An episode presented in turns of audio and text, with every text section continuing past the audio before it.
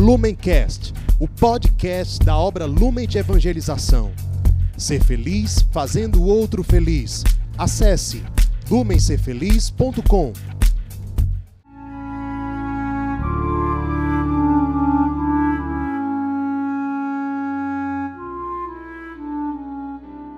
Os santos são sinais da presença do ressuscitado na história. Hoje, dia 18 de julho, celebramos São Francisco Solano. Francisco é espanhol, nascido na cidade de Montilha. Seus pais eram Mateus Solano e Ana Ximenes, um casal de família nobre e também uma família muito virtuosa, uma família muito piedosa que realmente conseguiu dar para Francisco, desde criança, uma educação, uma formação muito boas. Essa formação, em grande parte, também se deve aos jesuítas, porque Francisco Solano, desde criança e durante boa parte da sua juventude, ele estudou em colégios jesuítas, na sua própria cidade. Apesar disso, quando ele completou 20 anos de idade, ele chegou ao discernimento de que sua vocação era a vida religiosa consagrada, mas em outro carisma como ele tinha um amor muito grande por São Francisco e uma identificação gigantesca com o carisma franciscano, o amor pela dama pobreza, o amor pelos pobres, a contemplação de Deus na natureza, nas obras criadas, a fraternidade, a simplicidade, etc. Ele acabou decidindo por ingressar num convento franciscano ele já tinha algum contato com os franciscanos da sua cidade, que moravam num convento franciscano chamado Convento São Lourenço. E foi ali que ele ingressou, iniciou os seus estudos e onde ele fez a sua profissão para a vida religiosa no dia 25 de abril de 1570. Já religioso, oficialmente, ele se muda para uma outra cidade onde ele passou a morar no convento de Santa Maria de Loreto, com o intuito principal de completar os seus estudos tendo em vista ao sacerdócio. Já nesse novo convento de Santa Maria de Loreto, cresce nele um desejo muito grande de dar a vida, de se consumir, de evangelizar mais ainda do que antes. Ele chega a pedir aos seus superiores que o enviassem para o Marrocos, que era um território de muçulmanos, então havia uma grande chance de ele se tornar Marte ali. Ele tinha um desejo forte pelo martírio, mas os seus superiores não aceitam o seu pedido. Na verdade, orientaram que ele continuasse a estudar ali naquele convento, que se tornasse sacerdote, aquilo era a vontade de Deus. Então, o seu martírio espiritual, digamos assim, naquele momento, foi a obediência e com alegria ele se manteve ali no mesmo convento onde ele terminou seus estudos para o sacerdócio e foi é, ordenado padre no dia de São Francisco, no dia 4 de outubro de 1576. Pouco tempo depois, meses depois, o seu pai faleceu e ele então voltou até a sua cidade natal de Montilha e pela primeira vez se manifestaram publicamente dons extraordinários que Francisco Solano tinha, especialmente o dom de cura.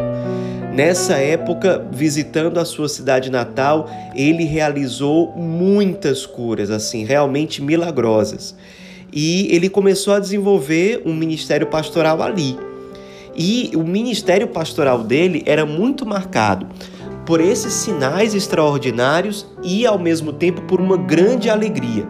Ele exortava muito aquelas pessoas que serviam a Deus perto dele para que nunca tivessem um apostolado triste. O apostolado nunca pode ser triste, dizia Francisco Solano. E o lema dele era: alegria na luta, alegria na serenidade, alegria no sofrimento, alegria no entusiasmo. Em todas as situações, a alegria deve predominar. Isso é uma clara influência da espiritualidade da perfeita alegria, que é uma herança que São Francisco deixou aos seus filhos espirituais. Além disso, era um apostolado muito marcado pelo amor à pobreza, ele era muito desprendido, muito simples, muito humilde e de muito amor aos pobres. Era muito comum que quando ele saía nas ruas, os moradores de rua o conheciam, se aproximavam, faziam uma roda perto dele para escutá-lo, para que ele conversasse com cada um. Ele se interessava pela vida de cada um, rezava por cada um deles, evangelizava, amava pessoalmente, particularmente cada um daqueles irmãos que ele encontrava na rua. E todos tinham a certeza de que ele era realmente um padre muito santo. Ele era conhecido popularmente como Padre Solano. Esse grande padre, grande franciscano, foi aos poucos e naturalmente crescendo na hierarquia franciscana. Ele, no primeiro momento, foi assistente no convento onde ele morava, depois se tornou mestre dos noviços, cuidando da formação dos novos franciscanos, até que chegou a ser superior do convento. Só que nunca saiu dele esse desejo de ser missionário em terras distantes e, quem sabe, até morrer como Marte. E ele pedia sempre isso aos seus superiores, até também para fugir do receio que ele tinha de as pessoas o idolatrarem. Por conta dos milagres, por conta das curas, ele tinha muito receio de se deixar levar por uma certa soberba.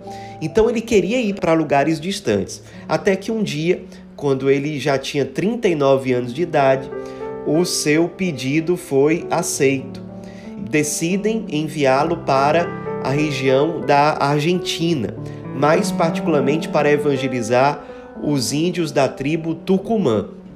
Então ele aceita aquilo com grande alegria, só que aí tem um tempo para preparar tudo, algumas burocracias. Com 40 anos de idade, ele finalmente parte em direção a Lima, que era o primeiro lugar onde ele iria parar. E acontece que no caminho ele se depara com uma grande tempestade que acaba destruindo a embarcação onde ele estava. Ele passou muito tempo se segurando lá no escombro da embarcação. Outras pessoas chegaram a sobreviver, cada um ficou segurando no escombro até que, praticamente por um milagre, eles conseguiram chegar à terra firme e, no fim das contas, chegaram até Lima, no Peru. Depois, finalmente, ele, depois de um pequeno momento ali de contato com os outros frades franciscanos, que introduziram Francisco Solano na realidade local, o que é que era esperado dele, finalmente ele se dirige a Tucumã, na Argentina. E a viagem longa, muito difícil, tendo que fazer trilha no meio do matagal, realmente da selva, e ele costumava dizer àqueles que o acompanhavam: Ora, se outros homens fizeram esse mesmo percurso indo atrás de ouro, quanto mais nós não devemos ter entusiasmo de seguir esse caminho pela salvação das almas, que é algo muito mais precioso. Então ele ia com esse espírito e animando os outros que o acompanhavam. Nesse caminho, antes de chegar até a tribo de Tucumã, ele parou para evangelizar em outros lugares também, em outras tribos, ao longo do caminho. E ele era um grande cantor, era um tenor e aproveitava muito o seu dom de cantar para evangelizar. Ele levava um violino, ele tocava violino muito bem, tanto que depois os índios costumavam designá-lo de o frade do violino, e era assim que ele era conhecido entre os índios. E aproveitando do canto, aproveitando do seu dom de tocar violino, e também ele era um grande pregador, unindo todos esses dons, ele conseguia evangelizar muitos índios. E ah, juntando a isso os dons extraordinários que Deus tinha concedido a ele para que o seu ministério desse muitos frutos. Curas, milagres, tudo isso acompanhava a evangelização do Padre Solano. E ele finalmente chega até aquela região onde a, a tribo de Tucumã morava, na Argentina, e conta-se que a sua evangelização ali começou da seguinte forma: ele estava sozinho e ele não sabia onde é que estavam os índios, mas ele parou e começou a contemplar a natureza, escutou os sons da floresta, os pássaros, os animais em geral, e ele pegou o seu violino e começou a tocar tentando entrar em harmonia com o som que ele escutava na floresta. Os índios à distância escutaram aquele som estranho e, claro, foram lá saber o que era. E ao se aproximar, os índios perceberam que era um homem branco que estava tocando aquele instrumento estranho para os índios. E o Padre Solano estava ali com os olhos fechados, em oração, tocando, quando ele percebe uma flecha passar muito, muito perto do corpo dele. Mas ele, sem perder nada da sua tranquilidade, da sua paz, ele abre os olhos, vê os índios, percebe que tem um índio que está ali na liderança, um pouco mais à frente. Ele, com muita tranquilidade, ele deixa o violino, se levanta, caminha em direção àquele índio, abraça, se emociona e procura expressar para aqueles índios o quanto ele esperava que aquele momento acontecesse. Ali foi o início da evangelização dele naquele lugar. E aos poucos os índios começaram a amá-lo muito. Ele tinha muito carisma, principalmente por conta da música. Com muita facilidade ele aprendia as novas línguas, os dialetos dos índios. Então ele conseguia se comunicar com os índios de uma forma impressionante. Ele tinha muita acessibilidade com os enfermos, com aqueles que mais sofriam. E como ele tinha o dom de cura, então os índios eram apaixonados por ele. Ele conseguiu realmente fazer uma grande obra de evangelização, não só ali em Tucumã, mas nas regiões vizinhas. Conta-se que ele também tinha o dom que, por exemplo, Santo Antônio e outros santos tinham de às vezes estar pregando numa determinada língua e pessoas de línguas diferentes conseguirem entender cada qual na sua própria língua.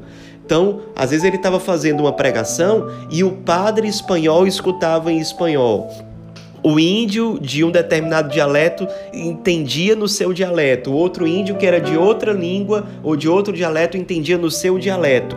Eram muitos os dons extraordinários que acompanhavam o padre Solano e que era um padre muito simples, muito pobre, muito despojado.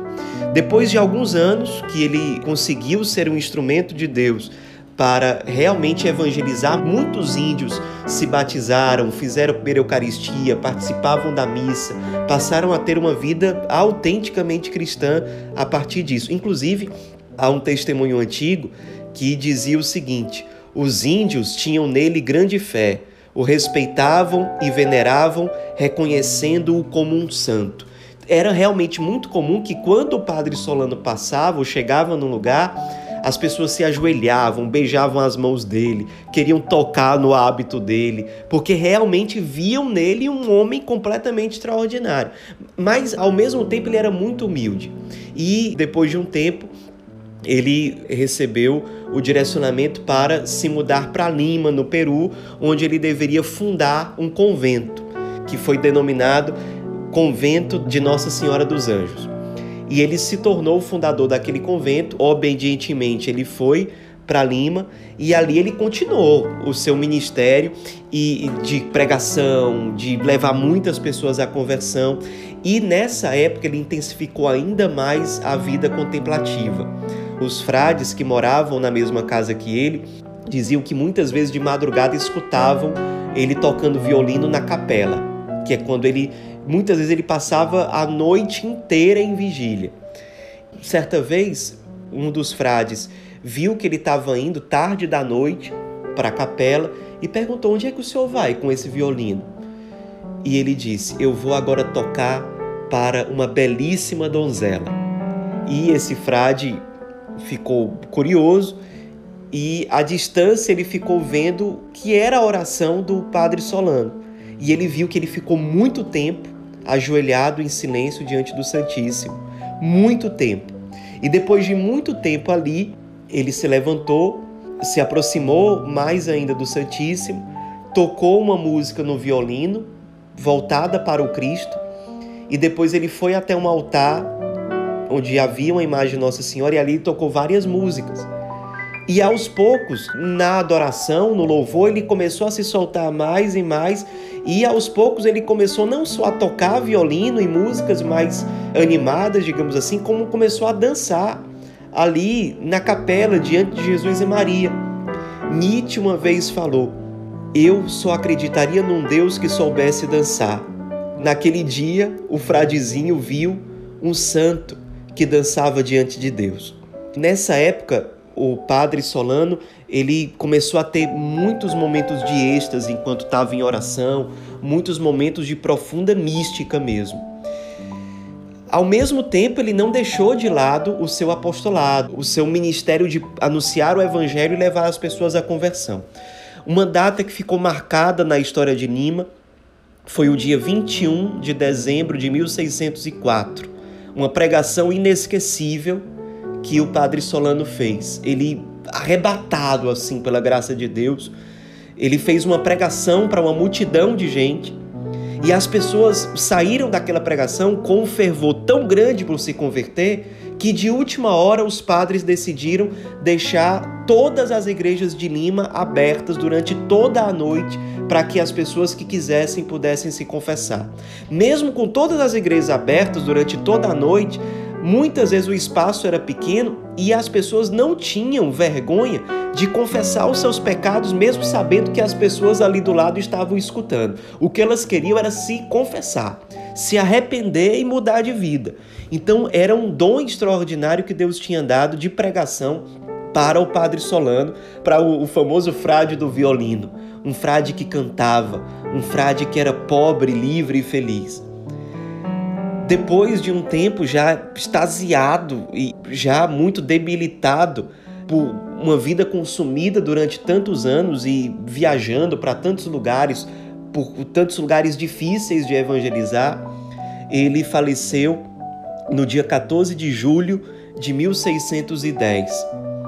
Logo que ele morreu, os índios de várias regiões da Argentina, de onde hoje fica o Uruguai, do próprio Peru fizeram muitas peregrinações até o local onde estava acontecendo o seu velório e os índios choravam e se emocionavam, os padres, a grande parte da população de Lima, porque era um homem, um padre muito querido, muito amado.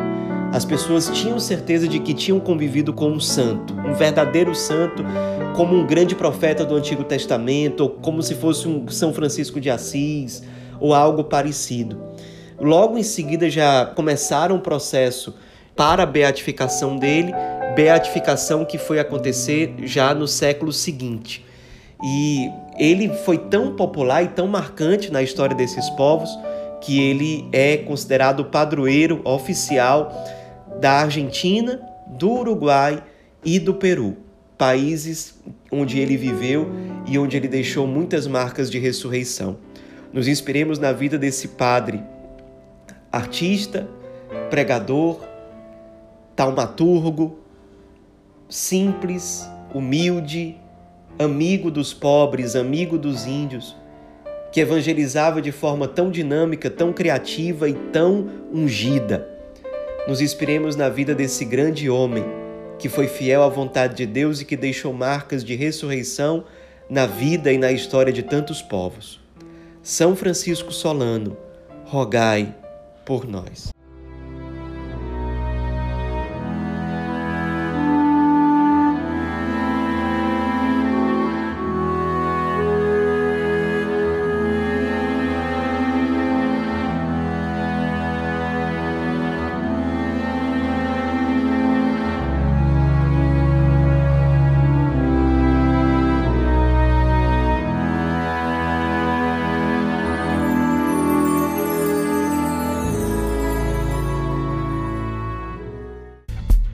Lumencast, o podcast da obra Lumen de Evangelização. Ser feliz fazendo o outro feliz. Acesse lumencerfeliz.com.